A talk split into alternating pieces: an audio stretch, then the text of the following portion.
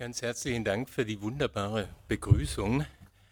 Ich vermute ja so sehr, das Thema inzwischen in aller Munde ist. Vermutlich konnte vor einem Jahr weniger als ein Prozent der Bundesbürger mit dem Kürzel NSA überhaupt irgendetwas verbinden.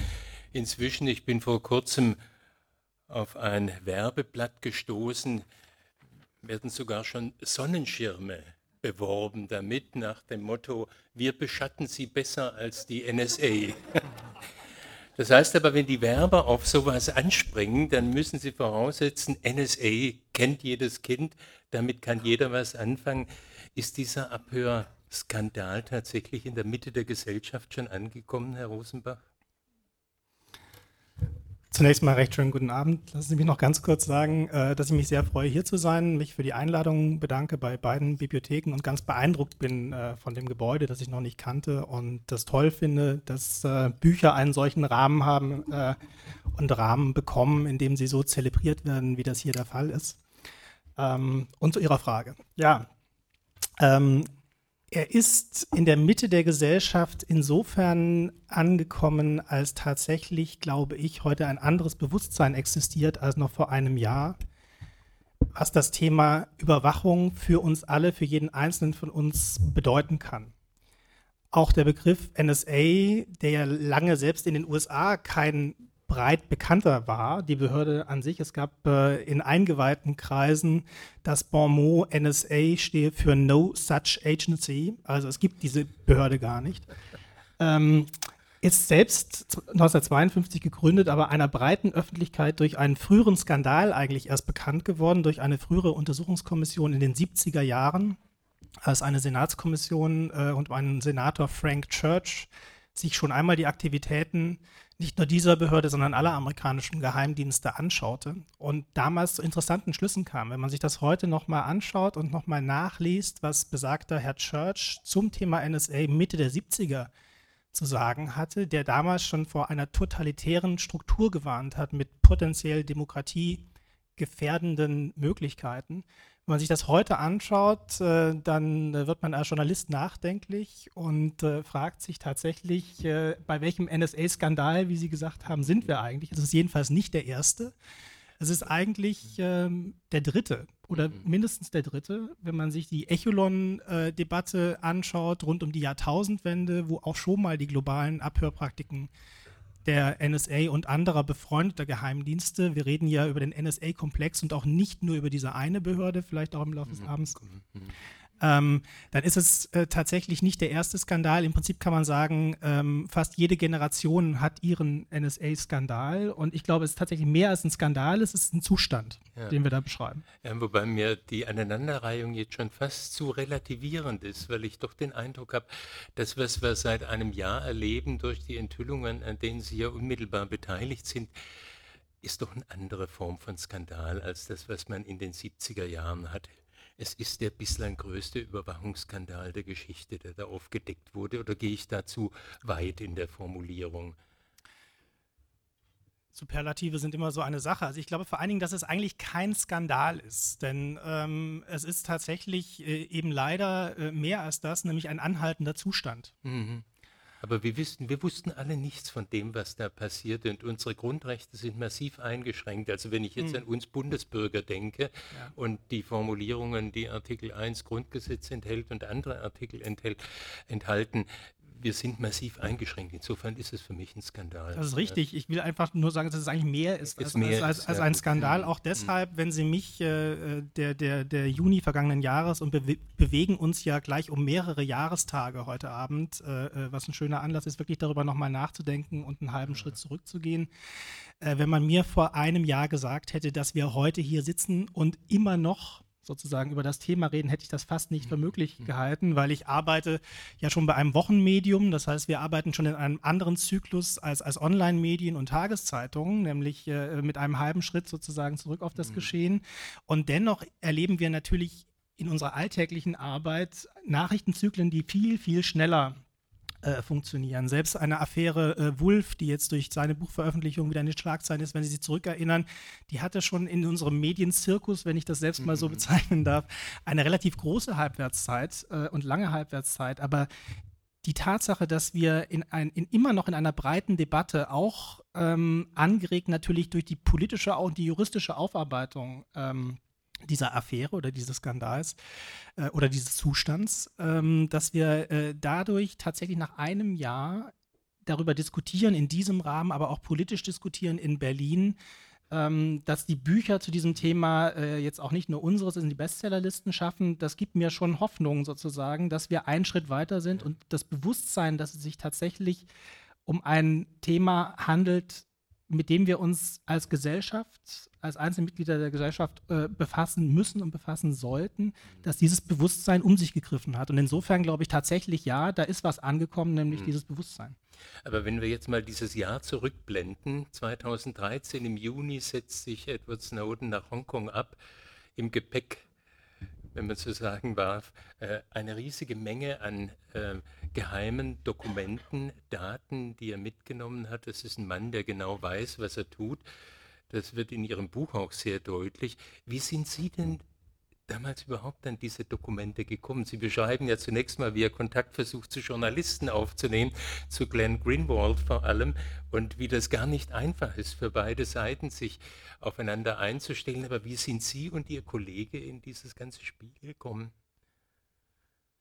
Spiel ist auch ein schönes Wort. ähm, da muss man vielleicht tatsächlich ein bisschen weiter zurückgreifen. Es wurde eingangs erwähnt, äh, Kollege Holger Stark und ich arbeiten seit langem zusammen. Wir haben 2008 begonnen, äh, uns strukturiert mit dem Thema IT-Sicherheit zu befassen und auch äh, mit neuen Entwicklungen der oder neuen Formen der Öffentlichkeit und äh, der Transparenz im Netz und haben ähm, relativ frühzeitig begonnen, uns mit Enthüllungsplattformen und deren Umfeld zu befassen. Das war in einem Zeitraum 2008, noch bevor Wikileaks ein großes Thema wurde, eine Marke sozusagen für Enthüllungsplattformen im Netz. Damals gab es schon ein Angebot, äh, Wikileaks gab es auch schon, 2006 gegründet, aber uns hat vor allen Dingen damals ein Angebot namens Cryptome äh, interessiert. Und über diese Beschäftigung mit diesen Themen und auch mit den Akteuren, die hinter diesen Plattformen standen, sind wir natürlich in ein gewisses Umfeld von, von Personen geraten, die uns damals schon gezwungen haben, unsere Kommunikationsmittel anzupassen. Das heißt also standardmäßig verschlüsselte, äh, also E-Mail-Verschlüsselung anzubieten. Denn ohne Public Key kommt man, so öffentlichen Schlüssel äh, äh, in den entsprechenden Datenbanken, kommt man an gewisse Akteure aus diesem Umfeld äh, nicht heran, beziehungsweise bleibt nicht mit ihnen in, in Kontakt. Wir haben verschlüsselte Chats benutzt und ähm, andere Formen der, der äh, Verschlüsselung. Und ähm, über diesen Kontakt ähm, und weitere Recherchen, wo wir sozusagen dieses Kontaktnetzwerk erweitern konnten, kamen wir dann im Juni äh, 2013, also im vergangenen Juni, zu dem Angebot, wir müssten ganz schnell sein, wir müssten entweder nach Hongkong äh, oder nach Rio fliegen, am besten sollten wir uns aufteilen. Ähm, und das haben wir dann auch gemacht. Der Kollege Stark äh, hat das attraktivere Ziel äh, gewählt. Der ist nach Rio geflogen. Er ist vor allen Dingen auch tatsächlich geflogen und hat da ähm, tatsächlich unweit der Copacabana dann Glenn Greenwald getroffen. Mhm. Und äh, ich war sozusagen mental schon in Hongkong ähm, aber durch das Treffen in Rio und die Entwicklung in Hongkong bin ich da nicht geflogen, sondern mir wurde äh, klar, dass äh, in diesem Fall das Gute wirklich ganz nah lag für mich. Ich sitze im äh, Berliner Hauptstadtbüro des Spiegel und eine derjenigen, die in Hongkong im Hotelzimmer dabei war und der Snowden auch große Teile des Materials anvertraut hat, lebt in Berlin und ist tatsächlich von Berlin aus nach äh, Hongkong gereist und dann eben auch zurück. Das ist Laura Poitras. Auch sie kannte ich aus den langen Recherchen im Vorfeld und so sind wir in die glückliche Lage gekommen, mit dem Material arbeiten zu können. Wobei die beiden Greenwald und Portas äh, überhaupt nicht wussten, mit wem sie es da zu tun hatten. Sie äh, drucken im Buch eine wunderbare Passage ab, äh, einen Dialog, der äh, stattfindet dann übers Netz, äh, gesichert natürlich, in dem versucht wird rauszukriegen, ob dieser Snowden wirklich was zu bieten hat. Da war am Anfang eine ganze Menge Misstrauen auch im Spiel. Man wusste nicht, um wen es sich da handelt. Ja, Greenwald schildert ja vor allen Dingen das tatsächliche Treffen äh, äh, dann ja. so, es hat sich ein gewisses Vertrauensverhältnis insbesondere zu Laura Poitras durch diese anonyme Kommunikation äh, über das Netz schon aufgebaut. Aber das eigentliche Treffen vor Ort in Hongkong vor einem äh, Restaurant in einer Mall hat beide dann kurzzeitig wirklich in eine Art Schockstarre versetzt, denn sie waren aufgrund der Vorkommunikation davon ausgegangen, dass sie einen sehr erfahrenen Mann sehen würden, wahrscheinlich jemanden ähm, kurz vor der Pensionierung äh, mit äh, großem Überblick äh, in der Behörde und eben langjähriger Erfahrung. Und als dann ein wirklich äh, sehr schmaler junger Mann mit ein paar Bartstoppeln äh, im weißen T-Shirt auf sie zukam, dachten sie im ersten Moment noch, der führt uns jetzt wahrscheinlich zu unserer Person, hochprofessionell organisiert. Und als ihnen aber klar wurde, das ist er, das ist der Mann, mit dem wir als Verax und Anon zu tun hatten im Vorfeld, äh, äh, schildert Greenwald auch in seinem eigenen Buch, äh, hat er gesagt, oh mein Gott, ja, die ganze Reise, das, äh, äh die ganze Vorarbeit, was erzähle ich denen jetzt beim Guardian, den habe ich einen Riesenknüller angekündigt. Klar, im ersten Moment waren sie sehr irritiert. Das hat sich aber sehr schnell im Hotelzimmer gelegt, als ähm, klar wurde, äh, er hatte seine Credentials dabei, er hatte äh, also seine alten CIA-Ausweise, Hausausweise dabei, ähm, seine Bruce, Hamilton, äh, ähm, Bruce Allen Hamilton Papiere, also äh, seines letzten Arbeitgebers, dieses ähm, Vertragsunternehmens für die NSA. Das heißt, er konnte sehr schnell belegen, dass er tatsächlich derjenige ist, ähm, für den er sich ausgibt. Und vor allen Dingen hatte er natürlich jede Menge top eingestuftes Geheimmaterial dabei. Mhm. Und äh, spätestens als, äh, äh, als die Kollegen das gesehen haben, war ihnen klar, das ist niemand, der blöffen will, das ist niemand, der äh, äh, uns täuscht, sondern es ist tatsächlich authentisch. Mhm.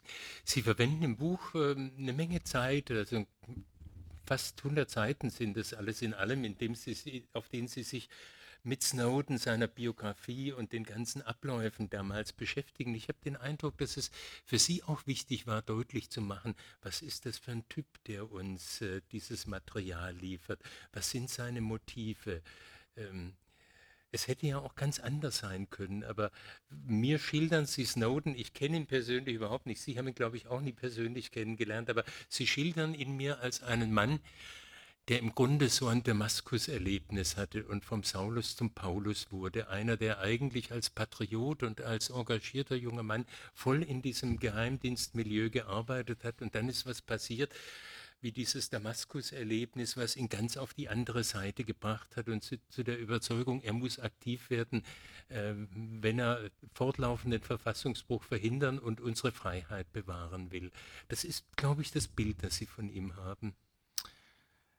Also in der Tat äh, fasziniert uns die Figur, den wir in der Tat nicht persönlich getroffen haben, mit dem wir allerdings direkt äh, äh, kommuniziert haben, auch im Verlaufe äh, unserer Berichterstattung des vergangenen Jahres. Ähm, in der Tat finde ich ihn deshalb faszinierend, weil er diese Entscheidung äh, nicht an einem Moment getroffen hat, sondern das war eine Entscheidung, die in ihm reifte und es gab mehrere Momente, in denen er eigentlich schon so weit war und dann aber nochmal gezögert hat. Beispielsweise ähm, als Barack Obama die Präsidentschaftswahl gewann, äh, hat er sozusagen äh, den Dingen und auch Obama nochmal eine Chance gegeben, weil er wusste, Obama ist von Hause aus Verfassungsrechtler und der wird, wenn er einen Einblick in das System bekommt, äh, bestimmt dafür sorgen, dass das künftig verfassungsgemäß abläuft, äh, was wir hier treiben. Und als die Hoffnung sich dann auch sehr schnell enttäuscht, im Gegenteil, die Programme sogar äh, teilweise verschärft wurden, ähm, äh, ist dann äh, tatsächlich der Point of No Return ähm, erreicht worden bei ihm. Ähm, er fasziniert uns deshalb und auch mich persönlich deshalb, äh, weil er ein unglaublich rationaler Mensch ist. Er ist überhaupt kein Schaumschläger. Ich weiß nicht, wie viele von Ihnen sich dieses erste Video angesehen haben, äh, das Laura Poitras von ihm gedreht hat, noch im Hotelzimmer. Das ist sozusagen noch unmittelbar unter dem Eindruck ähm, vor Ort der ersten Tage und Stunden, in, äh, äh in dem er wahnsinnig uneitel, wahnsinnig unaufgeregt, extrem reflektiert, praktisch druckreif spricht und seine Motive schildert und begründet, was er tut. Und äh, das hat mich damals schon wirklich, das hat mir den Atem geraubt, weil ihm natürlich vollkommen klar war, dass, das, dass er mit diesem Schritt sein Leben, das er bis dahin geführt hat, seine Beziehungen ähm, aber auch seine persönliche Freiheit sozusagen opfert. Das war äh, ihm absolut bewusst. Er hat die Beispiele anderer Whistleblower vor ihm, die es ja gab, äh, sehr genau verfolgt. Er wusste, was mit äh, Bradley, jetzt Chelsea Manning passiert ist. Er kannte die Haftbedingungen in Quantico. Er wusste, dass der UN-Menschenrechtsbeauftragte sie mit Folter gleichgesetzt hat. Er kannte das Beispiel von Thomas Drake und William Binney, zwei ehemaligen NSA-Mitarbeitern, die vor ihm schon den Weg gegangen waren und in die Öffentlichkeit gegangen sind, aber eben im Unterschied zu ihm nichts mitgenommen haben, um das, was sie berichtet haben, zu belegen und belegen zu können. Deshalb hat er auch da anders agiert und hat gesagt, ich kann nur dann etwas bewirken, wenn ich Dinge öffentlich machen kann, um das zu substanziieren, was ich da behaupte. Das heißt, er hat diesen Schritt in vollem Bewusstsein, mhm. äh, ist er ihn gegangen, auch mit allen im Bewusstsein der negativen Konsequenzen für ihn und für seine Familie. Ja, und er hat ihn, habe ich bei Ihnen auch erst so wirklich zur Kenntnis genommen, er hat ihn hervorragend vorbereitet, insofern, als er sogar die NSA verlassen hat und zu einem Privatunternehmen, das zu diesem NSA-Komplex gehört, weil er von diesem Privatunternehmen aus Zugang zu viel mehr Material hatte, brisantem Material hatte, also wirklich ein, ein sehr rationaler und, äh, und wohlüberlegter Schritt, den er da vollzogen hat. Und die Motive, die, das nehmen Sie ihm ab, das sind lautere Motive. Es geht ihm wirklich um Freiheit und Menschenrechte was könnten unlautere Motive sein? Also wir sind natürlich, haben wir mit dem Material gearbeitet, aber wir haben uns natürlich auch deshalb so mit seiner Vita und auch mit ihm selbst äh, beschäftigt, auch mit seinem Umfeld äh, äh, durch Recherchen versucht, mhm. das nachzuvollziehen. Natürlich muss man das zunächst mal in Frage stellen. Mhm. Ähm, nur wird auch in der umgekehrten Herangehensweise ähm, sozusagen, wenn man unterstellt, es gab keine unlauteren Motive. Was hätten die unlauteren Motive sein können? Fast alle Vorwürfe, die man ihm theoretisch machen kann, sind ja inzwischen in der öffentlichen Debatte aufgetaucht. Beispielsweise der Vorwurf, er sei von Beginn an gesteuert worden von einem fremden Geheimdienst. Muss man mal kurz auf sich wirken lassen, ähm, darüber nachdenken, dann kommt man, glaube ich, sehr schnell zu dem Schluss, dass das äh, keine besonders intelligente Geheimdienstaktion gewesen sein könnte. Denn hätte er tatsächlich ferngesteuert agiert, wüssten wir natürlich, wir, die Öffentlichkeit, heute von dieser Aktion potenziell überhaupt nichts. Wenn man mal bedenkt, dass die NSA bis heute behauptet, dass sie immer noch nicht genau weiß, was ihr eigentlich fehlt. Ähm, man sieht also, wie professionell er tatsächlich agiert hat. Hätte er natürlich Mittel und Wege gehabt, dieses Material einem fremden Geheimdienst, nehmen wir mal den russischen, weil dieser Vorwurf stand im Raum, ähm, dieses Material zukommen zu lassen, ohne dass ähm, er äh, den komplizierten Weg über Hongkong, über Journalisten, ähm, über Medien sucht. Also insofern halte ich äh, diese Variante für vollkommen unplausibel. Ähm, genauso, darauf hat er selbst hingewiesen, hätte er, könnte er natürlich ein reicher Mann sein, hätte er äh, diesen äh, Weg wählen wollen für sich und Material versilbern wollen, dann hätte er das definitiv nicht über diesen Weg gemacht. Also bei allen kritischen Fragen, auch an ihn, auch an uns im Umgang mit dem mhm. Material, sehe ich nicht, was ein anderes Motiv sein konnte für ihn. Mhm. Gerade wenn man eben auch sieht, dass er nun wirklich sich nicht in die Öffentlichkeit gedrängt hat in dem ersten Jahr. Im Gegenteil, extrem kritisch damit ist, auch mit uns war, dass wir uns eben mit seiner Biografie beschäftigt haben, weil er sagt, es soll nicht um mich gehen, es soll um das Material mhm. äh, äh, gehen. Also insofern ähm, kann ich nicht sehen, dass es da für ihn andere Motive gegeben haben mhm. könnte. Was ich in seinem Fall ausgesprochen positiv auch finde, ist, dass er das Material nicht einfach in eine auf eine dieser Enthüllungsplattformen gestellt hat und vollständig zugänglich gemacht hat, sondern sich für den Weg entschieden hat, es Journalisten zur Verfügung zu stellen, damit keine negativen Konsequenzen jetzt auch in seinem Sinn negative Konsequenzen äh, aus einer Veröffentlichung erfolgen. Man könnte Menschen gefährden, wenn man bestimmte Dokumente einfach veröffentlicht. All das hat er ja auch mit überlegt, indem er sagte, es sollen Journalisten verantwortlich mit dem Material umgehen.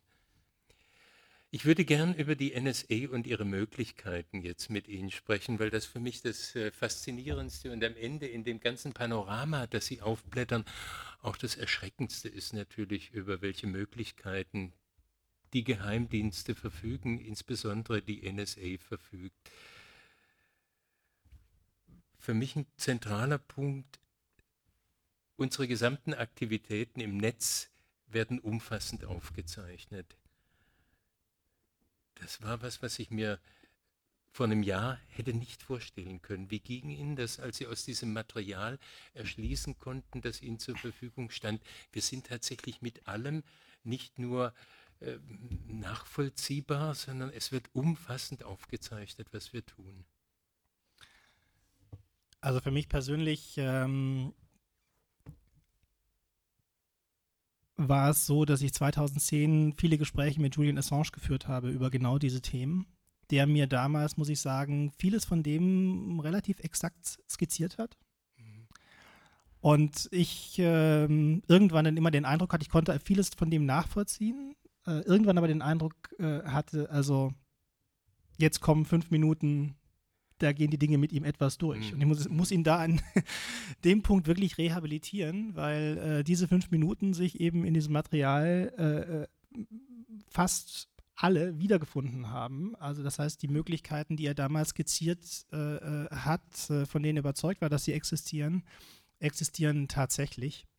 Ähm, sagen wir mal so, ich bin vor allen Dingen erschüttert aus jetzt hiesiger Perspektive, ähm, wenn ich sehe, dass es in den USA von amerikanischen Geheimdiensten etwas gibt und etwas betrieben wird, in großem Stil uns alle betreffend, über das wir hier nicht nur jahrelang kontrovers politisch diskutiert haben, nämlich die Vorratsdatenspeicherung, mhm.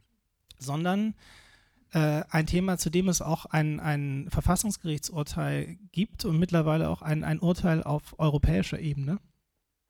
Und wenn ich mir vorstelle, ähm, dass von amerikanischen Diensten, von Diensten der Five Eyes. Die GCHQ wurde schon erwähnt. Die Briten sind äh, in vielen Bereichen gehen sie weiter als die NSA selbst und sind technisch auch fitter als die NSA selbst. Das findet sich im Material auch. Also andere Dienste werden gelobt und getadelt. Die GCHQ kommt sehr gut weg bei der NSA. Ähm, wenn Sie sehen, dass da etwas praktiziert wird, was definitiv bei uns politisch und juristisch momentan einen ganz klaren Status hat, nämlich es darf es in dieser Form nicht geben. Es wird aber in großem Stil in den USA mit unser aller Daten praktiziert. Dann regt mich das auf. Vor allen Dingen will ich dann wirklich wissen, zu welchem Zeitpunkt wussten welche deutschen Stellen über den Umfang dieser Speicherung in den USA Bescheid. Denn wir dürfen nicht vergessen, die NSA kooperiert eng mit dem BND, kooperiert sehr eng auch mit anderen deutschen Behörden. Und wenn es sozusagen einen konstanten Rechtsbruch gibt, von dem deutsche Behörden möglicherweise Kenntnis hatten, mhm. Dann finde ich, sollten wir das alle äh, wissen. Und der Untersuchungsausschuss ist schon erwähnt worden. Ich glaube, das ist eine der zentralen Aufgaben dieses Untersuchungsausschusses sein wird, genau das zu erhellen, zu versuchen, so schwierig das sein wird. Mhm.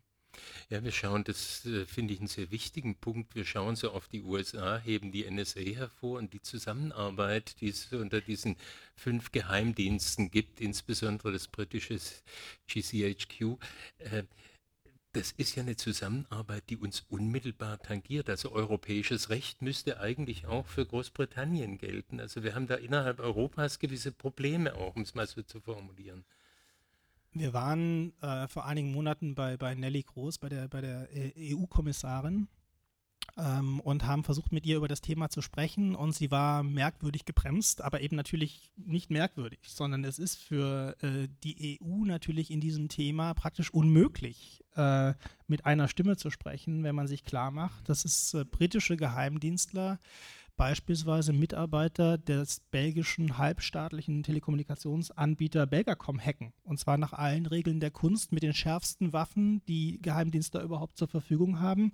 Gezielt Engineers, Mitarbeiter der mittleren Ebene ähm, gehackt werden, aggressiv gehackt werden. Und zwar immer dann, wenn die ihr LinkedIn-Profil aufrufen. Ich weiß nicht, ob alle LinkedIn kennen. Das ist eine Business-Plattform im Internet, ähnlich wie Xing wenn äh, also diese, diese ähm, Belgacom-Mitarbeiter diese Seite aufgerufen haben im Internet, dann haben sie die Seite gesehen, ihr persönliches Profil. Es wurde ihnen aber nicht eingespielt von über die Server von LinkedIn, sondern äh, mit freundlicher Unterstützung des britischen Geheimdienstes, die, die diese Seite gespiegelt hatten im Vorfeld, äh, schneller waren äh, mit ihren Servern als LinkedIn in diesem Fall und eben nicht nur diese Seite äh, geschickt haben, sondern ein Chartprogramm, über das sie sich dann Zugang verschafft haben. Es ging natürlich in diesem Fall nicht um diese einzelnen Mitarbeiter. So interessant äh, äh waren die nicht, diese Belgacom-Mitarbeiter, aber ihre Zugangsrechte waren interessant. Es waren Administratoren, das heißt, äh, über die Rechner dieser Mitarbeiter konnte man tief ins Netzwerk von, von Belgacom mhm. vordringen. Mhm. Und ich schildere das nur, auch dieses aggressive Vorgehen, schildere das nur, um klarzumachen, dass in der Tat das natürlich wahnsinnig schwierig ist für so eine supranationale äh, Einrichtung wie die EU, da mit einer Stimme zu sprechen, äh, wenn man im Prinzip am Verhandlungstisch äh, mindestens einen Partner hat und das ist nicht nur einer, der selbst auf diesem Feld in dieser Art unterwegs ist und mit den Amerikanern derart eng kooperiert, wie es die Briten tun.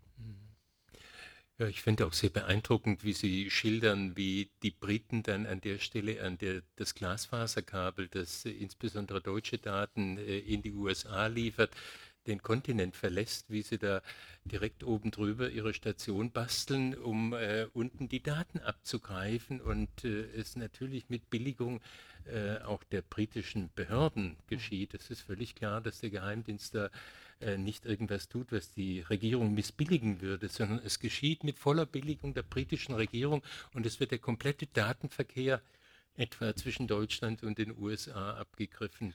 Wobei wichtig ist, dass wir ja sehr häufig Daten, auch dann, wenn sie innerhalb Deutschlands äh, äh eigentlich nur geschickt werden könnten, über die USA transportieren. Also es wird weit mehr abgenommen auf die Art und Weise. Äh, das schildern Sie sehr ausführlich als das, was nun zwischen Deutschland und USA passiert. Ja.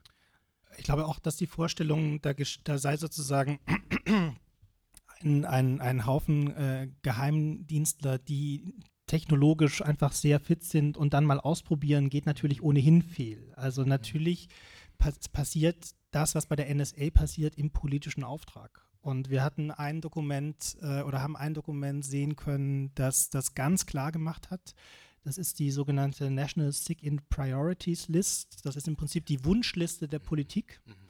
an die Geheimdienstler. Besorgt mir bitte aus dem Land XY oder von der internationalen Organisation XY folgende Informationen. Das ist äh, ein nettes Excel-Dokument, äh, farbkodiert. Ähm, Grün für mittleres Interesse, äh, knallrot für hohes Interesse.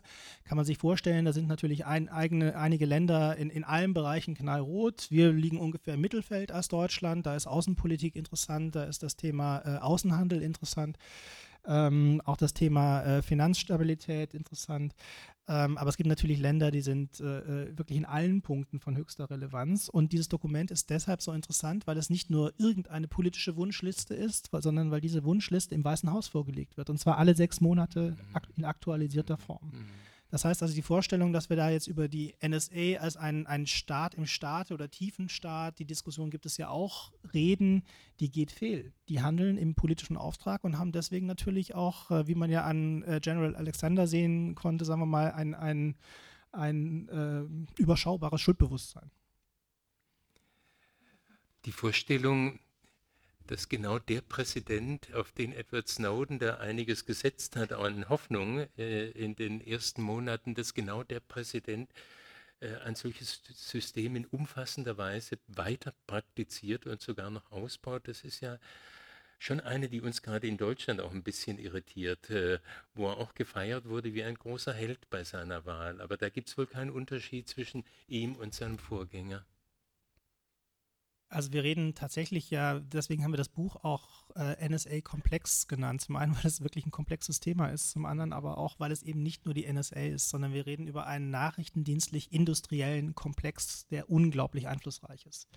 Äh, in, den, in den USA, wir reden über äh, ein geheimes Budget im hohen zweistelligen Milliardenbereich, wir reden über äh, effektive, reale Macht. Ähm, und äh, mich irritiert an äh, Obama äh, mindestens ebenso sehr, dass er nicht nur in diesem Punkt tatsächlich gerade als ehemaliger Verfassungsrechtler äh, Dinge gesagt hat, äh, die einfach nachweislich falsch sind in der Öffentlichkeit. Im vergangenen Sommer noch, äh, als ihm klar sein musste, das wird gefährlich, weil die Unterlagen sind nun mal draußen. Ähm, das irritiert mich, aber mich irritiert noch viel mehr sein Umgang mit Whistleblowern. Ähm, denn ich habe schon erwähnt, der ist ja von Hause aus Jurist, der hat in der Kanzlei in Chicago gearbeitet, selbst Whistleblower verteidigt. Und in seinem ersten Wahlkampf kann man heute noch nachlesen unter change.gov im Internet angekündigt, dass er die Whistleblower-Gesetzgebung verändern werde, indem er die Whistleblower künftig besser schützt. Weil sie eine segensreiche und positive Kraft für die Gesellschaft und für die Demokratie sind. Sein Umgang mit diesen Whistleblowern irritiert mich mindestens so sehr, muss ich mhm. sagen, denn er ist der Präsident, der mehr Whistleblower strafrechtlich verfolgen lässt über sein Justizministerium als alle Präsidenten vor ihm. Mhm.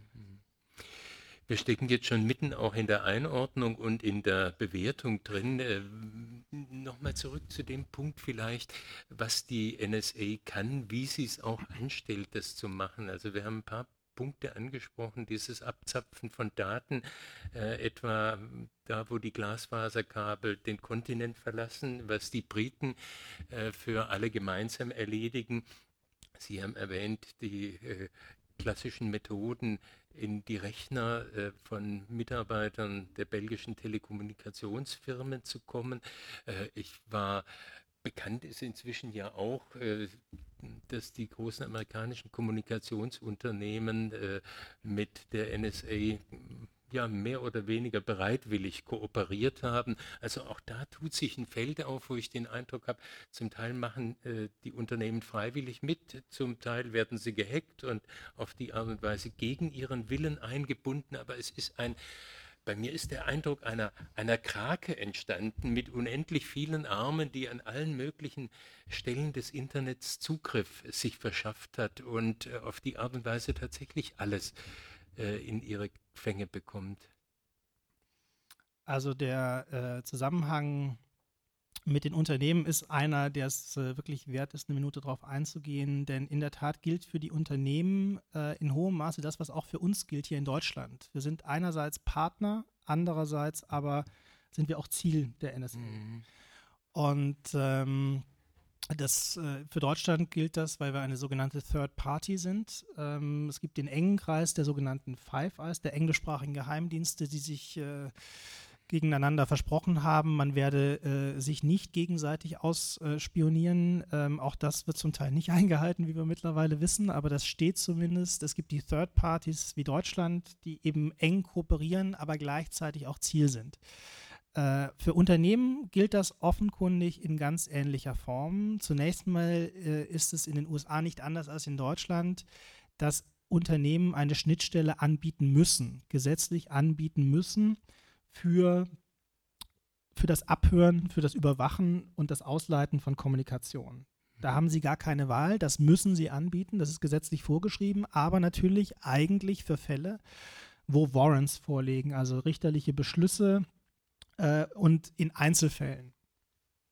Nun ähm, wissen wir schon seit längerem, dass es auch äh, andere Methoden gibt. Im Jahr 2010 hat ein Techniker bei ATT einen geheimen Raum entdeckt äh, mit einem praktisch gespiegelten Server, der eins zu eins sozusagen die äh, Kommunikation dupliziert und ausgeleitet hat. Das heißt, ähm, die Tatsache, dass die Unternehmen ähm, offensichtlich äh, mehr tun als äh, dieser, dieses Legal, Intercept, äh, also das, das rechtmäßige Abhören zu unterstützen, war durchaus schon bekannt. Was offensichtlich auch den Unternehmen neu war, war, dass auch sie aggressiv gehackt werden. Und äh, wir hatten gerade die Gelegenheit, mit dem, mit dem Chairman von Google zu sprechen, Eric Schmidt. Und ich muss sagen, ich habe selten äh, einen Vertreter eines äh, äh, großen amerikanischen börsennotierten Konzerns erlebt, der ähm, ähnlich deutliche Worte gefunden hat für das, was da passiert ist, mhm. ähm, auch im Interview autorisiert hat. Ähm, äh, äh, was er gesagt hat. Ähm, natürlich nutzt Google die Möglichkeit, so ein bisschen von sich selbst abzulenken, indem sie sagt, die, die NSA ist noch böser als wir. Mhm. Aber tatsächlich offenkundig war dem Konzern und war ihm persönlich auch nicht bekannt, dass der unverschlüsselte, muss man auch sagen, äh, auch das ist natürlich an sich äh, ein Vorwurf, den man Google machen kann, aber dass, der, dass die unverschlüsselten Datenleitungen zwischen Data Centers von Google tatsächlich aggressiv gehackt wurden.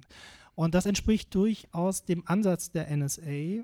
Ähm, und das war sozusagen, wenn man einen halben Schritt versucht zurückzugehen und dieses Leistungsspektrum sich anschaut, stellt man vor allen Dingen fest, dass es ein ganzheitlicher Ansatz ist, den die NSA verfolgt, mhm. in allen Themen. Ein sehr ganzheitlicher, holistischer Ansatz.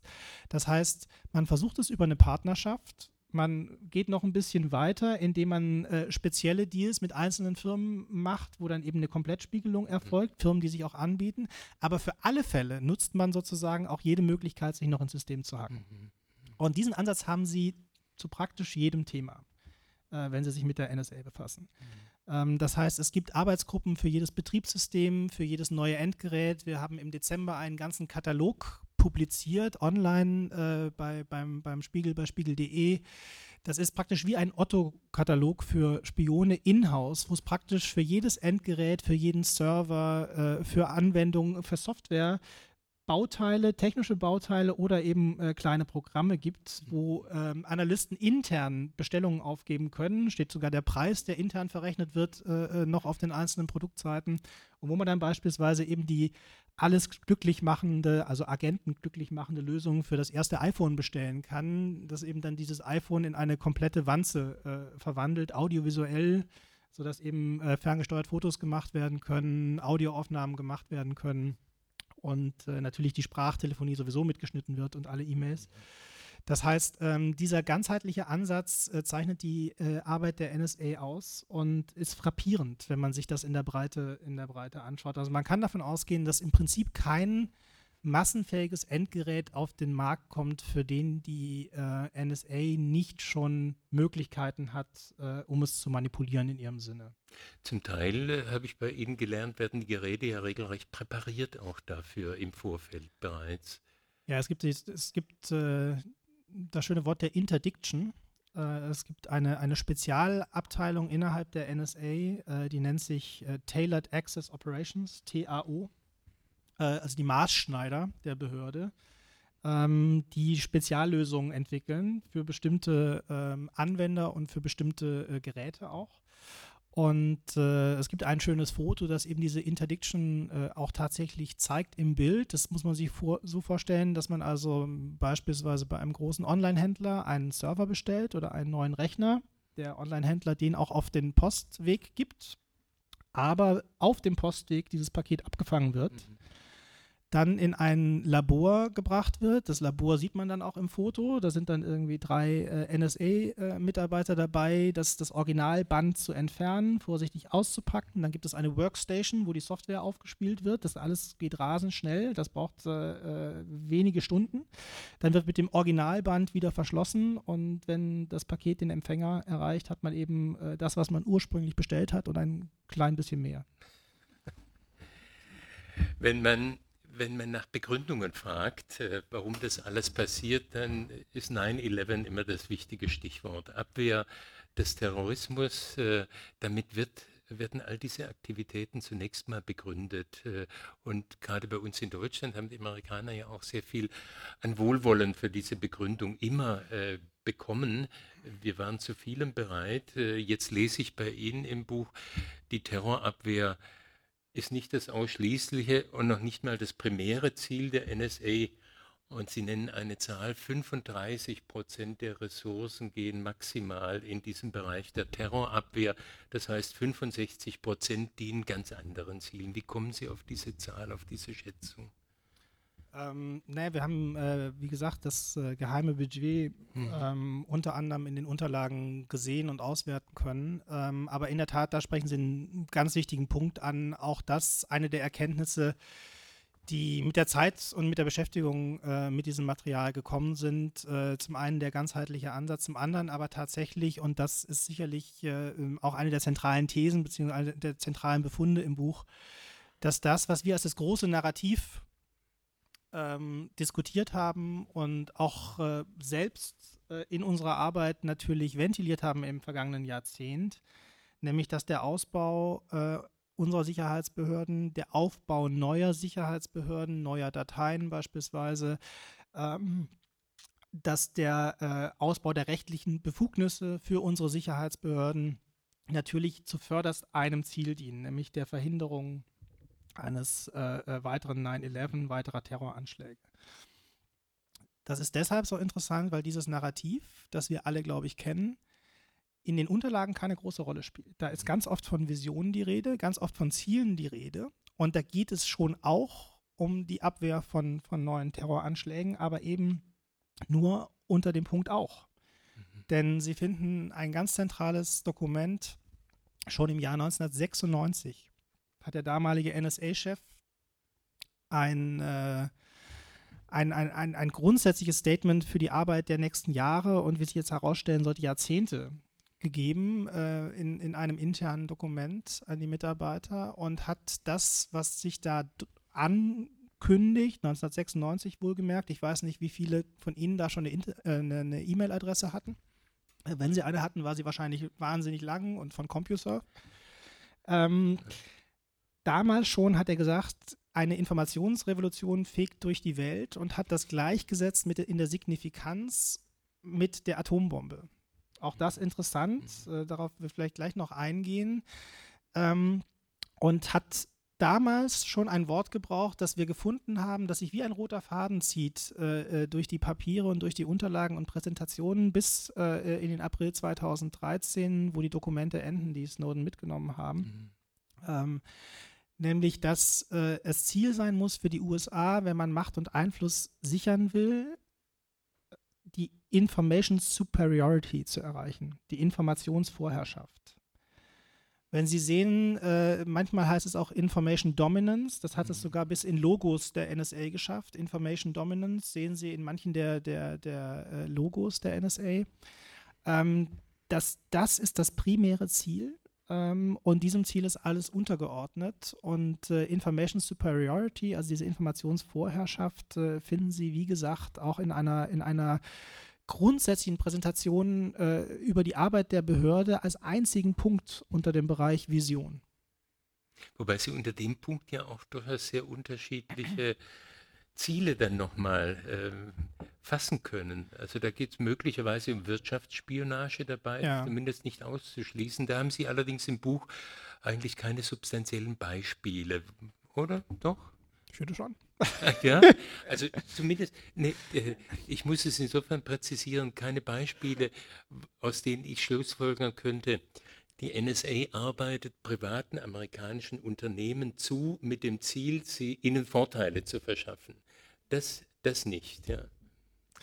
Ja, äh, ja, also es ist tatsächlich äh, äh so, dass äh, wir schon Nachweise für Wirtschaftsspionage gefunden haben, im relativ klassischen Sinne. Also ein konkretes Beispiel ähm, als Anekdote. Es gibt äh, einen äh, Vorfall, der gleich in mehrfacher Hinsicht äh, äh signifikant ist, weil als einmal geht es ganz klar um Wirtschaft, was die NSA ja laut eigenem Bekunden eben nicht macht. Ähm, zum Zweiten sind auch noch amerikanische Staats Bürger betroffen, was die NSA nun erst recht nicht macht, weil das ist eine der wenigen Dinge, die der NSA ja tatsächlich gesetzlich verboten sind in den USA. Es geht da um Verhandlungen zwischen Indonesien ähm, und äh, den USA im Wirtschaftsbereich, Wirtschaftsverhandlungen, die überwacht worden sind ähm, und wo dann immerhin, muss man sagen, dem äh, betreffenden Analysten offensichtlich Zweifel kamen, weil er nämlich feststellte, oh mein Gott, da verhandelt zwar Indonesien, aber für Indonesien verhandeln äh, amerikanische Staatsbürger, nämlich eine amerikanische Anwaltskanzlei. Die Indonesier waren nicht dumm, haben gesagt, Verhandlungspartner USA, vielleicht holen wir uns Kompetenz von drüben und haben also eine amerikanische Anwaltskanzlei be beauftragt, diese Verhandlungen für sie zu führen. Und das ist natürlich wirklich, wie man neudeutsch sagen würde, ein No-Go eigentlich, eigentlich für die NSA. Immerhin hat der Analyst wirklich gezuckt und hat das dem General Counsel der NSA vorgelegt und gesagt, mein Gott, was mache ich denn jetzt? Wir haben die überwacht und das sind amerikanische Staatsbürger. Und der General Counsel, wie übrigens in vielen Fällen, muss man sagen, hat dann abgewogen, Interessen abgewogen und hat gesagt, ja, sind aber signifikante, wichtige Verhandlungen, insofern macht weiter. Ähm, Wirtschaftsspionage, Stichwort, was wir gefunden haben in den Zieldatenbanken äh, des GCHQ. Sie haben ähm, vorhin äh, Tempora erwähnt, ohne es Tempora zu nennen. Das ja. war das äh, äh ähm, was Herr Dr. Nies äh, erwähnt, was in Großbritannien stattfindet, an der äh, Küste im, im, äh, Standort Bute zum Beispiel, ist äh, äh, tatsächlich äh, deshalb wichtig, dieses Anzapfen von Glasfaserkabeln, weil die Briten da ähm, offensichtlich, jedenfalls sagt die NSA das in ihren internen Dokumenten, führend sind mit diesem Tempora-System, was eben nicht nur Metadaten in einem sogenannten Full-Take mitschneidet, also alle Metadaten, sondern auch Inhalte für mindestens drei Tage komplett speichern kann. Und in diesen Zieldatenbanken aus Butte, wo das eben gemacht wird, haben wir Thales gefunden, beispielsweise den, den äh, Rüstungskonzern und diverse andere europäische Unternehmen als Einträge in der Zieldatenbank. Und äh, dann muss man natürlich sagen, was wir nicht gefunden haben, äh, ist ein Vermerk, dass der Analyst XY beim abendlichen Bier dem Kooperationspartner der NSA, also einem der vielen Vertragsunternehmen, und es gibt äh, äh, wirklich im, im, hohen zweistelligen Bereich enge Kooperationspartner, ähm, kann ich jetzt, äh, ich bin seit 13 äh, Jahren beim Spiegel, ähm, ich kann mir nicht vorstellen, dass ein Analyst, der tagsüber in seine Auswertungsergebnisse schaut und sich dann abends mit Vertretern des Kooperationspartners, der vielleicht zufällig in derselben Branche aktiv ist, mhm. trifft, bei einer der vielen Konferenzen, die es gibt, auch auf dem NSA-Gelände und dann beim abendlichen Bier nicht mal sagt, da habe ich ja heute was gesehen, das kann ich mir beim besten Willen nicht vorstellen. Also es findet sowas durchaus statt. Aber was Sie gerade angesprochen haben, geht ja auch äh, Konferenz mit Indonesien, Verhandlungen mit Indonesien in einen Bereich, der offenbar eine wichtige Rolle spielt. Ich habe bei Ihnen im Buch auch erfahren, die UNO wird gehackt und äh, Konferenzen werden abgehört. Äh, Im Grunde bei allen Verhandlungen, die stattfinden, äh, ist die G20, G8, ja, ja, wirklich über Jahre hinweg. Äh, Sie haben es vielleicht noch, noch äh, im Kopf bis dahin, dass eigene Internetcafés eingerichtet eingerichtet wurden ähm, bei, der, bei, bei einem äh, G20-Treffen, glaube ich, war es in London äh, hat das äh, GCHQ eigene Internetcafés eingerichtet, um ganze Delegationen besser abhören zu können, die froh waren, dass es irgendwie nah am Verhandlungsort Internetcafés gab. Ja. Und natürlich wurde der Verkehr einmal komplett nach Cheltenham geleitet. Ähm, äh, Sie haben, wir haben vorher über Informationsvorherrschaft geredet und was das bedeutet. Das bedeutet zum Beispiel, dass ähm, wenn ein Treffen zwischen Ban Ki-moon, ähm, dem UN-Generalsekretär, und Barack Obama im Weißen Haus ansteht, Barack Obama vorher die Ver Gesprächspunkte äh, auf den Tisch bekommt, die Ban Ki-moon mit ihm verhandeln will. Mhm. Und natürlich hat der Verhandlungspartner einen Vorteil, wenn er nicht nur die Gesprächspunkte, sondern die Argumentationshilfen für Ban Ki-moon gleich auch noch mitbekommt. Mhm. Und das ist ein konkretes Beispiel, ein belegtes mhm. Beispiel aus dem Material. Das ist Informationsvorherrschaft, so wie es die NSA interpretiert. Oder anderes Beispiel, das Sie auch bringen, äh, Umweltkonferenzen, bei denen die Amerikaner ihre Position besonders entschieden vertreten können, weil sie vorher genau wissen, wie weit ihre jeweiligen Gesprächspartner gehen werden in, äh, bei, ihren Kompromiss, bei ihrer Suche nach Kompromissen. Also äh, man hat so den Eindruck, es ist in der Tat Macht, die da ausgeübt wird, wobei wir da auch relativ dicht an der klassischen Spionage sind. Also was eben früher äh, durch persönliche Kontakte passierte, das passiert jetzt in Form der Überwachung. Das wird man wahrscheinlich auch nicht verhindern können, diesen Bereich. Naja, also ich glaube, verhindern, äh, mir wäre mal wichtig, dass wir noch auf einen Punkt kommen, weil Sie, weil Sie jetzt sagen, es ist klassische Spionage und wir haben den Begriff Überwachung ähm, sehr strapaziert heute Abend schon. Ich glaube, dass Überwachung für das, was wir bei der NSA ähm, sehen und gesehen haben, eigentlich ein zu schwacher Begriff ist. Mhm. Denn Überwachung ist nur der erste Schritt. Ähm, ich habe ja vorhin äh, dieses Zitat erwähnt, in äh, dem der damalige NSA-Chef äh, die Informationsrevolution und das Netz am Ende gleichgesetzt hat äh, in seinen Auswirkungen für die amerikanische Politik mit der Atombombe. Und tatsächlich ist das, was wir eben sehen, ähm, dass die Überwachung der erste Schritt ist, um Schwachstellen bei Adversaries, also bei mhm. Gegnern zu entdecken, mhm. unter anderem eben auch äh, bei Third Parties wie Deutschland, um dann in einem zweiten Schritt sogenannte Implantate auf Rechner aufzuspielen.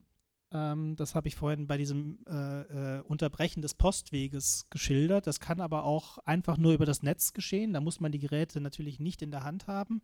Wie man an dem Belgacom-Beispiel gesehen hat, kann man das einfach über das Internet natürlich aufspielen. Ähm, und wenn diese Implantate auf den Rechnern sind, hat man de facto eine Art digitale Schläferarmee zur Verfügung. Und da sind wir in einem Bereich, der eben nicht mehr klassische Überwachung ist, den Sie aber alle unter einem Schlagwort auch schon kennen, nämlich dem Schlagwort Cyberwar. Mhm. Und wenn Sie sich vorstellen, dass die NSA ja nur zu 50 Prozent ein ziviler Geheimdienst ist und zu den anderen 50 Prozent eine militärische Einrichtung, dass äh, der bis vor kurzem leitende äh, Akteur General Keith Alexander auch der Leiter des Cyber Command war, dann sehen Sie, dass wir im Prinzip über eine Waffentechnologie reden. Mhm. Und in der Tat hat die NSA das Internet, große Teile des Internets militarisiert, verfügt schon heute über ein Heer von Rechnern, äh, die ferngesteuert werden können. Und da reden wir dann eben nicht mehr über klassische Spionage, da reden wir über etwas, was wir heute Abend noch gar nicht angeschnitten haben, was aber extrem relevant und auch extrem gefährlich ist, nämlich über die Möglichkeit, ferngesteuert Daten zu manipulieren. Wir reden über die Möglichkeit zu sabotieren. Ähm, und das ist keine Science Fiction, sondern äh, auch mit den beschriebenen Akteuren auch mhm. schon passiert. Wir haben es im, im, Buch äh, äh, Stuxnet ist das bekannteste Beispiel, aber nicht das einzige Beispiel. Ich weiß nicht, ob das allen bekannt ist. Stuxnet war ein Schadprogramm, ähm, entwickelt äh, äh, von amerikanischer und israelischer Seite dass äh, dem es gelungen ist, äh, die Uranaufbereitungsanlage in Natanz äh, nachhaltig zu schädigen, indem Zentrifugen, in denen das Iran, äh, Uran äh, aufbereitet wird, äh, in ihrer Drehgeschwindigkeit manipuliert wurden und tatsächlich physische Schäden entstanden sind, sodass bis zu 1000 dieser Zentrifugen, wie der Iran bestätigt hat, ähm, kaputt gegangen sind. Und spätestens da reden wir tatsächlich, also physische Schäden, äh, äh, Sabotage. Man stelle sich für eine Sekunde vor, die USA hätten dasselbe Ergebnis mit einem Luftangriff erzielt, was geopolitisch los gewesen, gewesen wäre. Spätestens da, glaube ich, äh, sind wir an einem Punkt, wo wir eben nicht mehr über klassische Spionage reden, mhm. ähm, wo wir aber zum ersten Mal anhand von Unterlagen belegen können, dass das ganz klar Strategie seit, seit mehr als einem Jahrzehnt betriebene Strategie ist, mhm. die im Übrigen eben sehr erfolgreich betrieben ist. Die New York Times äh, hat äh, jüngst berichtet, dass es mittlerweile äh, rund eine Million Rechner schon sind, die entsprechend äh, ausgestattet sind und sozusagen äh, eine Art Botnetz der NSA darstellen und äh, das eben eingesetzt werden kann, im Zweifel auch ähm, weitergehend als nur sabotiert. Äh, Im Zweifel können diese Rechner offensichtlich, das sagt jedenfalls die NSA selbst, äh, eben auf Knopfdruck praktisch lahmgelegt werden. Und äh, diese Komponente wird in Zukunft spielt, die elektronische Kriegsführung ist nicht neu. Das spielt schon heute in Konflikten und schon seit langem in Konflikten eine große Rolle. Schon lange wurden gegnerische Radaraufnahmen getäuscht, manipuliert äh, und ähnliches. Aber das ist natürlich eine neue Qualität. Und wenn man sich vorstellt, dass das möglicherweise eben Rechner in kritischen Infrastrukturen sind und äh, die USA die Möglichkeit haben, möglicherweise auch nur begleitend, nicht alleinig, aber nur begleitend in einem Konflikt zunächst mal äh, Chaos zu stiften, dann klingt das zwar nach Hollywood, ähm, nach Hollywood-Szenarien, ist aber tatsächlich eben äh, eine reale Möglichkeit.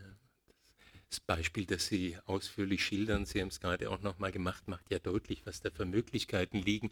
Ich finde es sehr wichtig, auch diese drei Ebenen, wenn es geht, zunächst mal auseinanderzuhalten, wohl im Bewusstsein, dass sie miteinander zu tun haben, weil auf allen drei Ebenen im Grunde auch Konsequenzen zu überlegen sind. Wenn man sich dieses ganze Panorama äh, vor Augen hält, dann stellt sich ja schon die Frage, wie wollen wir denn damit umgehen? Was können wir denn möglicherweise unternehmen, um bestimmte Dinge zu verhindern? Und für diese Ebene ist die Trennung der drei der drei Phasen oder der drei äh, äh, Ebenen wiederum äh, ganz sinnvoll. Ich habe Möglichkeiten, meine Privatsphäre zu schützen, um auf dieser Ebene der Überwachung etwas entgegenzusetzen. Ähm, Im Punkt Cyberwarm müssen ganz andere Überlegungen angestellt werden. Ähm, haben wir denn überhaupt eine Chance? Sie sind relativ optimistisch im Buch, äh, weil Sie den Eindruck haben, dadurch, dass wir in die Öffentlichkeit gehen mit all diesem Material und mit dem, was möglicherweise noch kommen wird, setzen wir bei den Bürgern etwas in Gang äh, und wir setzen bei den Staaten etwas in Gang letztendlich. Äh, das Ausmaß war vorher vermutlich den meisten Staatslenkern auch nicht bekannt, wenn auch die brasilianische Präsidentin die einzige war, die wirklich kraftvoll dagegen agiert hat bei ihrer, mit ihrer Rede bei der Vollversammlung der Vereinten Nationen, wenn andere Ähnliches machen. Also ich könnte mir vorstellen, die Brasilianer überlegen nun wirklich, wie können wir sowas für die Zukunft verhindern, zum Objekt der Spionage zu werden. Also ähm, werden wir da was in Gang bekommen? Wie schätzen Sie es ein? Also ich glaube, wir sind tatsächlich da am, am äh, notwendigen ersten Schritt, nämlich mhm. dem Bewusstseinsbildenden sozusagen. Mhm. Äh, obwohl das Netz ja nicht neu ist, äh, äh ganz im Gegenteil, wir feiern ja runde Jubiläen äh, in diesem Jahr, ähm, gibt es schon, wir nutzen es alle im Alltag quasi selbstverständlich, aber es gibt, glaube ich, äh, eine gewisse digitale Unmündigkeit. Äh, und ich glaube, die hat abgenommen real, ähm, was auch bedeutet, dass das Internet für viele so seine Unschuld verloren hat äh, im vergangenen Jahr. Ähm, aber in der Tat sind wir da an einem ersten Schritt, nämlich dem Bewusstseinsbildenden. Und in der Tat, äh, glaube ich, kann man es vielleicht vergleichen äh, mit der Klimapolitik, wo es auch zunächst ein Bewusstsein brauchte, ein, ein, ein Problembewusstsein und eben nicht nur national, sondern dass wir es mit einem internationalen Phänomen und einem internationalen ähm, Problem zu tun haben. Äh, so haben wir das hier auch. Und man kann jetzt sagen, äh, die Klimakonferenzen äh, äh, haben nicht die gewünschten Ergebnisse gebracht, je nachdem, wo man da äh, politisch steht, sozusagen, was der eigene Standpunkt ist. Tatsache ist aber, dass sie Ergebnisse bringen. Tatsache ist, dass das Bewusstsein äh, Bahn gegriffen hat. Tatsache ist, dass es Unternehmen gibt, die entsprechend auf Produkte setzen, sei es das, das E-Auto, sei es andere klimafreundliche mhm. Produkte. Und äh, ich glaube, wir sind, äh, was dieses Thema angeht, tatsächlich noch am allerersten Schritt. Aber ich sehe tatsächlich die Möglichkeit, dass sich da etwas entwickelt. Vielleicht in, äh, was die Waffentechnologie angeht, eher in Analogie dann mit dem Atomwaffensperrvertrag. Also man kann sich überlegen, brauchen wir sowas für Cyberwaffen? Mhm. Brauchen wir sowas wie ähm, die, die äh, Behörde in Wien ähm, auch für den Cyberbereich, also eine Behörde, die das dann entsprechend überwacht und die entsprechenden Kompetenzen bekommt. Ähm, das sind, glaube ich, Ansätze, die überlegenswert sind und Debatten, die aber tatsächlich real auch schon geführt werden. Und insofern bin ich da tatsächlich nicht vollkommen pessimistisch. Mhm. Ist das, was der Generalbundesanwalt jetzt äh, vor kurzem angekündigt hat, dass er nämlich strafrechtliche Ermittlungen gegen Unbekannt einleitet, weil möglicherweise das, ähm, eines der Handys der Kanzlerin abgehört werden worden ist, ist sowas hilfreich oder lächerlich? Also lächerlich finde ich es nicht. Ähm, ich finde an dem ganzen Vorgang irritierend, äh, was mich äh, im vergangenen Sommer schon irritiert hat, als wir berichtet haben äh, anhand von für uns äh, eindeutigen und ich glaube auch nachvollziehbaren Kriterien und Dokumenten, ähm, dass wir davon ausgehen, dass es so etwas gibt wie eine massenhafte Überwachung auch von, von Bundesbürgern. Mhm war die Reaktion unserer Bundesregierung der demonstrative Schulterschluss mit den amerikanischen Partnern. Man erinnert sich vielleicht noch an äh, Reisen von Herrn Friedrich in die USA, der dann von, von angeblichen Vorwürfen sprach. Man erinnert sich vielleicht an den damaligen Kanzleramtsminister Ronald Pofalla, der ganz erleichtert nach einem der vielen Sondersitzungen des parlamentarischen Kontrollgremiums mit einem weißen Zettel vor den Kameras stand äh, und sagte, er habe jetzt schriftlich von amerikanischen Behörden, dass man sich äh, an Recht und Gesetz halte in Deutschland und im Übrigen sei die sogenannte NSA-Affäre damit beendet. Ähm, und wenn man sich dann anschaut, was eben im Oktober passiert ist, als wir von der Überwachung äh, dieses einen einzelnen Mobiltelefons äh, äh, äh, berichtet haben, äh, nämlich sozusagen ein kompletter Kurswechsel, insbesondere bei den, äh, beim konservativen Teil der Regierung, ähm, plötzlich Empörung und Erregung.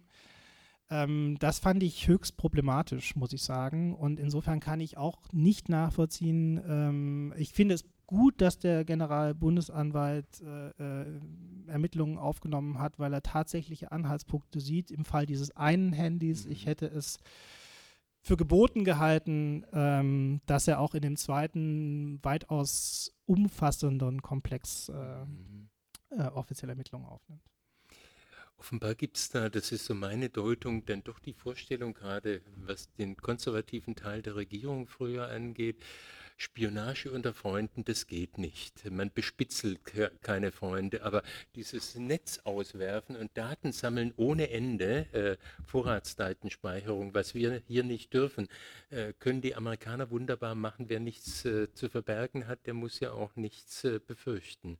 Also irgendwie ist da für mich noch ein vorsinnflutliches Denken in den Köpfen und das scheint aber nach und nach sich dann doch auch zu verflüchtigen und äh, und äh, zu verschwinden, dieses Denken. Den Eindruck habe ich, wenn ich in die Öffentlichkeit schaue. Naja, man darf eben nicht vergessen, dass es dann schwer ist, mit beiden Fingern auf amerikanische Behörden zu zeigen, wenn man mit diesen Behörden in den kritischsten Bereichen, muss man sagen, äh, äh, kooperiert. Beispielsweise gemeinsame Projekte betreibt, um Glasfaserkabel anzuzapfen. Mhm. Ähm, und mhm. äh, wie es der BND eben tut. Mhm äh, dann wird es natürlich sehr, sehr schwer ähm, und ähm, die Aufsicht über, über den BND führt das Kanzleramt. Das heißt, im Kanzleramt weiß man sehr wohl, was der BND äh, mit amerikanischen Dienststellen äh, so alles treibt ähm, und entsprechend agiert man natürlich vor dieser Folie des Wissens.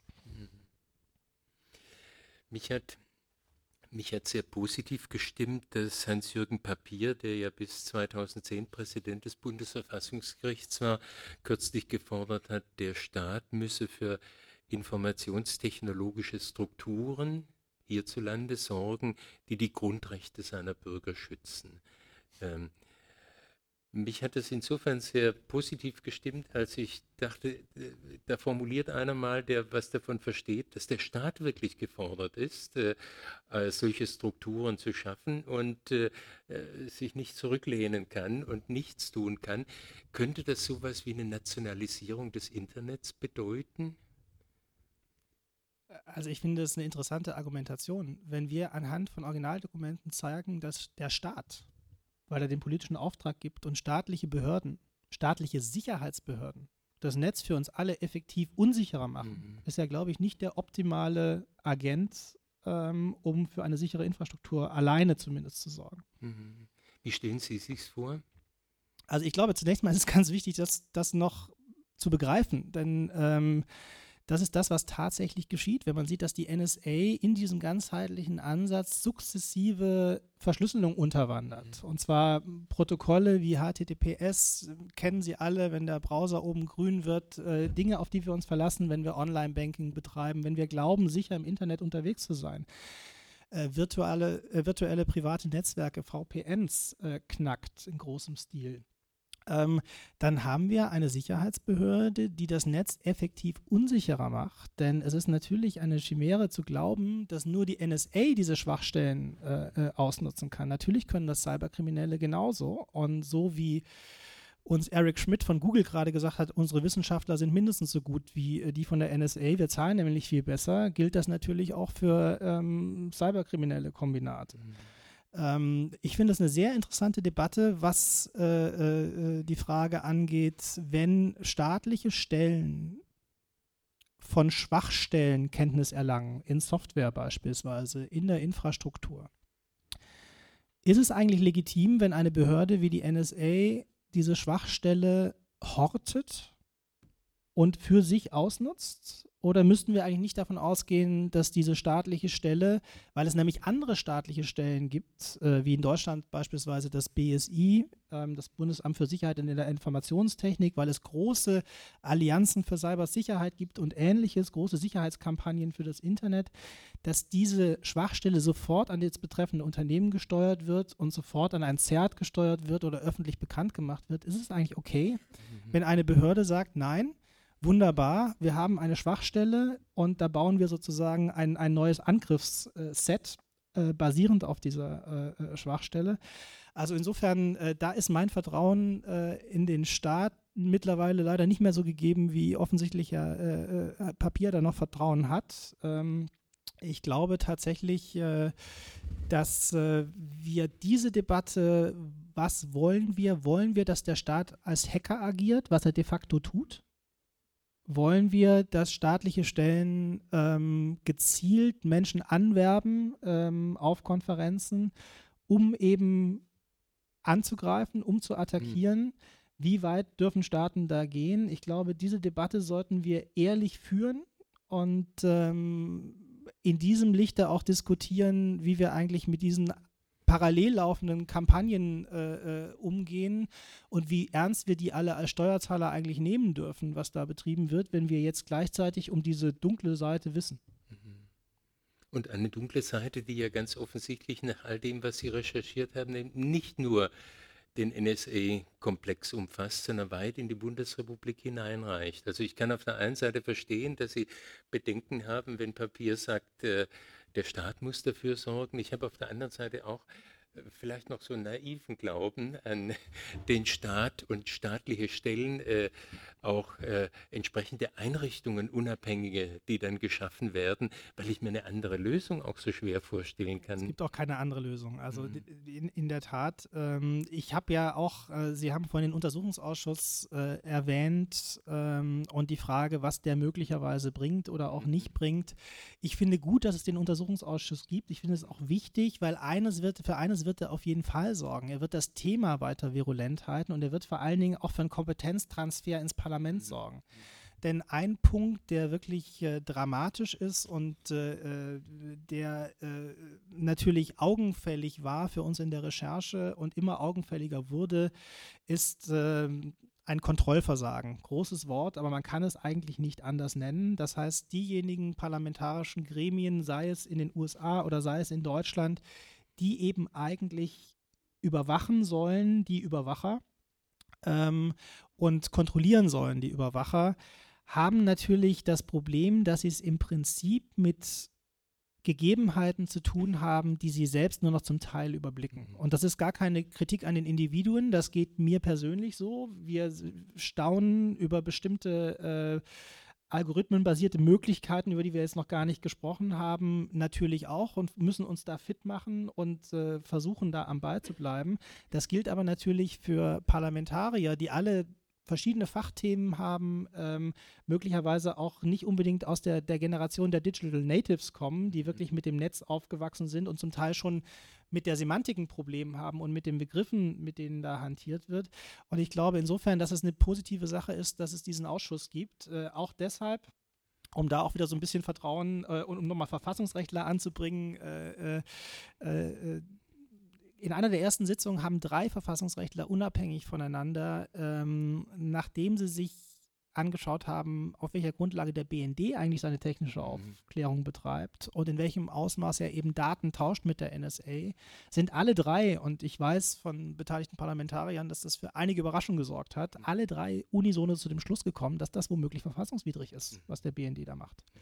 Und insofern finde ich, das ist schon ein kleines Erdbeben zum Start. Ja. Mhm. Und ich würde deswegen auch gar nicht so skeptisch sein, äh, was diese Aufarbeitung mhm. durch diesen Ausschuss angeht. Mhm.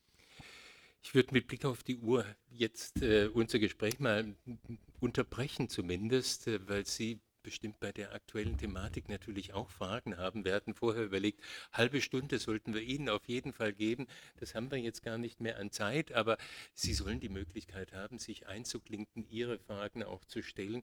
Ich denke, eines, das würde ich gerne bewertend noch sagen, Ihr Buch wird sicher einen wichtigen Beitrag dazu leisten, dass auch die Parlamentarier eine Vorstellung davon bekommen, was da alles möglich ist, weil es diese Art der Gesamtschau äh, so wie sie im Moment überblickbar ist, auch bisher überhaupt nicht gab. Also das ist das Erschreckende, wenn man das ganze Panorama bei Ihnen im Buch aufgefaltet sieht, dessen, was es da an Möglichkeiten gibt. Und jetzt bitte feuerfrei für Sie.